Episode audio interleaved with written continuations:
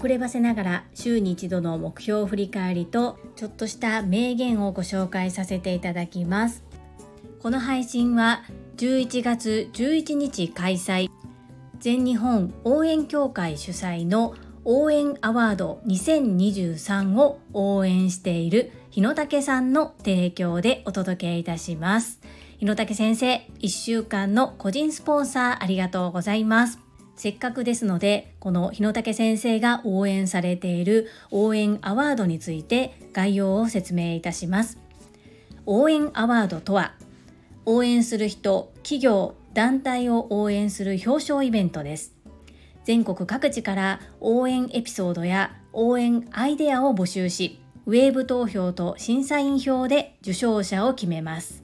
あなたの応援エピソードが誰かの背中を押し、あなたの応援アイデアが世の中に応援ムーブメントを巻き起こすはず。世代や国境を超える応援というものを文化にし、世界に広めていくためのきっかけを作ります。応援アワードは応援するあなたを応援しますという応援アワードを日野武先生は応援されています応援の循環ですね。応援アワードの詳細がわかるものと日野武先生の日野武頭の整えどころスタンド FM の配信 URL を概要欄に掲載しております。合わせてご覧いただけると嬉しいです。どうぞよろしくお願いいたします。改めまして、この配信は、ボイシーパーソナリティを目指すジュリが、家事、育児、仕事を通じての気づき、工夫、体験談をお届けしています。さて、皆様、いかがお過ごしでしょうか？本題に入る前に、お知らせ、お願いを一つさせてください。いよいよ明日、9月27日、私の唯一無二のメンターでいらっしゃる株式会社新規開拓代表取締役社長朝倉千恵子先生が20年前から継続開催してくださっている凛と生きるための女性の仕事塾トップセールスレディ育成塾20周年を迎えます。パチパチパチパチ。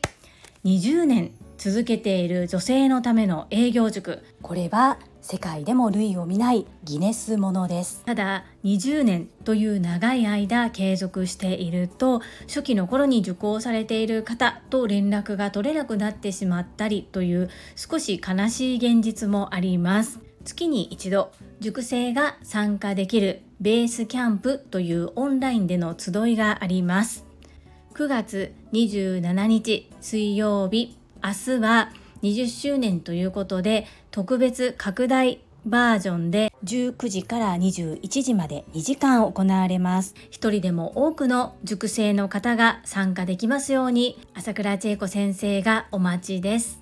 リスナーの方の周りに塾生はいらっしゃいませんか？お声掛けいただけると嬉しいです。どうぞよろしくお願い申し上げます。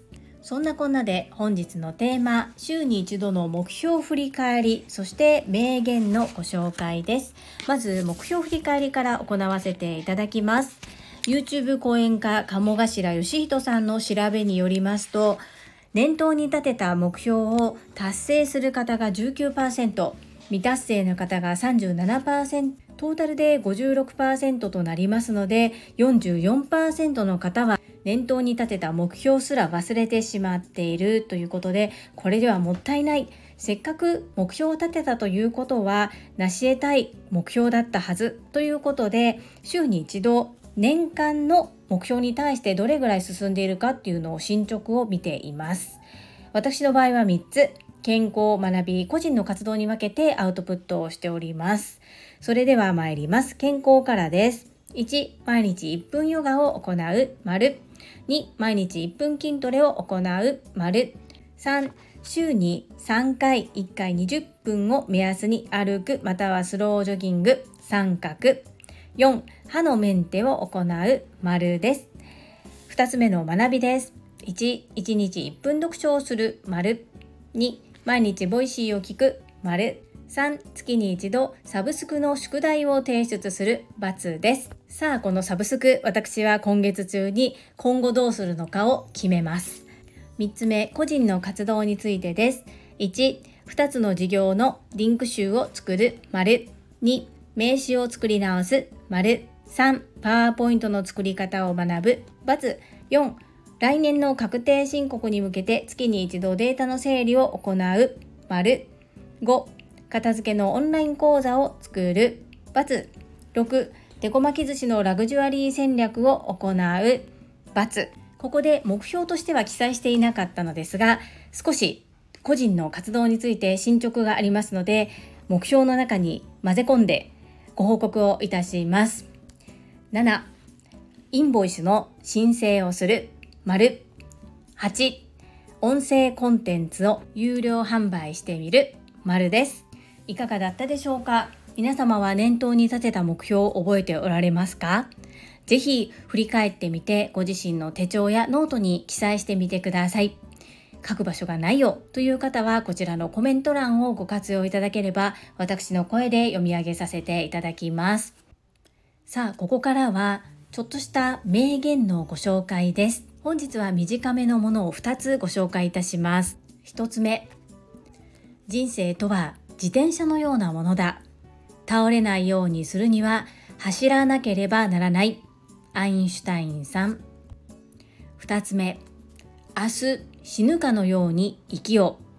永遠に生きるかのように学べ。ガンジーさん。いかがだったでしょうか？きっと皆様ご存知かと思いますが改めてこのように聞くとよし頑張るぞという気持ちにさせられますよね。名言格言ことわざ素敵だなというふうに思います。また私の金銭に触れるものをこちらでご紹介させていただきます。皆様の参考になれば幸いです。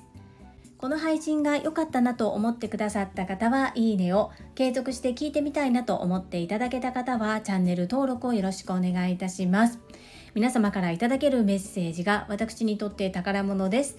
とっても嬉しいですしものすごく励みになっております。心より感謝申し上げます。ありがとうございます。コメントをいただけたり各種 SNS で拡散いただけると私とっても喜びます。どうぞよろしくお願い申し上げます。ここからはいただいたメッセージをご紹介いたします。第755回体験 Voicy でゲリラライブに参加させていただきました。こちらにお寄せいただいたメッセージです。超健康プレゼンター清水智博さんからです。ご参加ありがとうございました。またお願いします。ボキボキポキポキ清水智博さん。この度は本当にお世話になりました。あげてくださってありがとうございます。私が Voicy のパーソナリティになりたいと公言しているからきっとお声掛けしてくださったんだと思っております。おかげさまでオーミンさんともお話しすることができましたしとっても楽しい時間を共有させていただきました。またお願いしますというふうにおっしゃっていただきとっても嬉しいです。こちらこそどうぞよろしくお願いいたします。第759回「ものの持ち方高価なものを大切にしすぎた結果こちらにお寄せいただいたメッセージです。ST のまみさんからです。樹里さんいつもありがとうございます。大事にしすぎて活用できてなかったもの今まさに直面してます。本の山ですね。この本を断捨離するのです。捨てるまでに読みたくなってしまい時間がありません。ST のまみまみメッセージありがとうございます。お引越し準備大変ですよね。そしてまみさん。まみさんは Kindle 版とか電子書籍はあまり利用されませんか？たまに読みたくなるとかいう本は電子書籍とかでもいいのかなっていうふうに思います。どうしても電子書籍がないとか常に手元に置いておきたくて読み返したい本。だけを残してあとは見切るっていう方法もあればもう自分は本が好きだから一部屋分本を置きたいって決めて一部屋分本の部屋を作るっていうのも一つです。好きなものを無理やり手放すのではなく自分がどういう持ち方どういう環境で過ごしたいのかっていうところをご自身と向き合ってみられるのはいかがでしょうか？メッセージありがとうございます。続きまして第760回雑談。新たな挑戦チャレンジこそ人生。こちらにお寄せいただいたメッセージです。泉さんからです。ジュリアーノの挑戦を心から応援しています。みんなを巻き込んでウィンウィンで夢に近づくことを考えられるなんてどうかしてるぜ。かっこよいです。泉なメッセージありがとうございます。私がどんなことをしてもいつも応援してくださる泉な本当に心強いです。かっこいいとおっしゃっていただきありがとうございます。内心は冷や汗ダラダラです。ですがやると決めたからこそには一度限りの二度ない人生悔いなく生きる。恩師の朝倉千恵子先生の教えを守ります。メッセージありがとうございます。続きまして第761回レッスンレポデコ巻き寿司パンダレッスン。こちらにお寄せいただいたメッセージです。日野武さんからです。めちゃめちゃ丁寧にご説明いただきありがとうございます。120%のレスポンス改めて大事だなと感じさせていただきました。1週間よろしくお願いいたします。日野武先生この度は1週間の個人スポンサーありがとうございます。日野武先生からいただいたキャッチコピーがあまりにも短かったことそして応援アワードのことをもしご存知でない方もいらっしゃったらなと思って補足説明をさせていただきました。こんな感じで1週間応援アワードのことを応援させていただきますのでどうぞよろしくお願い申し上げます。最後に英語学習者と世界をつなぐキューピット英会話講師高橋明さんからです。樹里さん昨日はデコ巻きレッスンありがとうございました。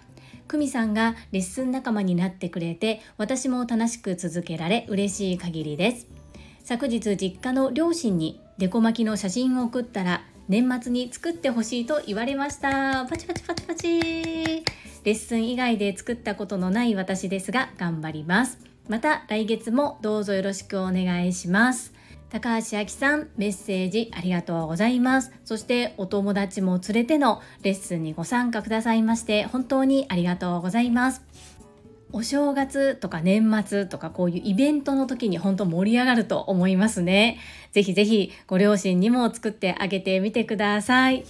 美術がねあまり得意ではないですよというふうにおっしゃっていましたがどんどん回を重ねるごとにものすごく腕を上げておられて今回もとっても可愛くパンダ巻いてくださってありがとうございます。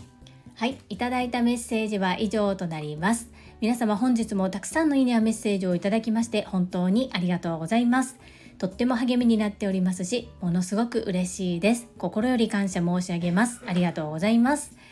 最後に2つお知らせをさせてください。1つ目タレントのエンタメ忍者みやゆうさんの公式 YouTube チャンネルにて私の主催するお料理教室ジェリービーンズキッチンのオンラインレッスンの模様が公開されております。動画約10分程度で授業紹介自己紹介もご覧いただける内容となっております。概要欄にリンクを貼らせていただきますのでぜひご覧くださいませ。2つ目100人チャレンジャー in 宝塚という YouTube チャンネルにて42人目でご紹介をいただきましたこちらは私がなぜパラレルワーカーという働き方をしているのかということがわかる約7分程度の動画となっております。概要欄にリンクを貼らせていただきますので、合わせてご覧いただけると嬉しいです。どうぞよろしくお願い申し上げます。それではまた明日お会いしましょう。素敵な一日をお過ごしください。スマイルクリエイター、ジュリーでした。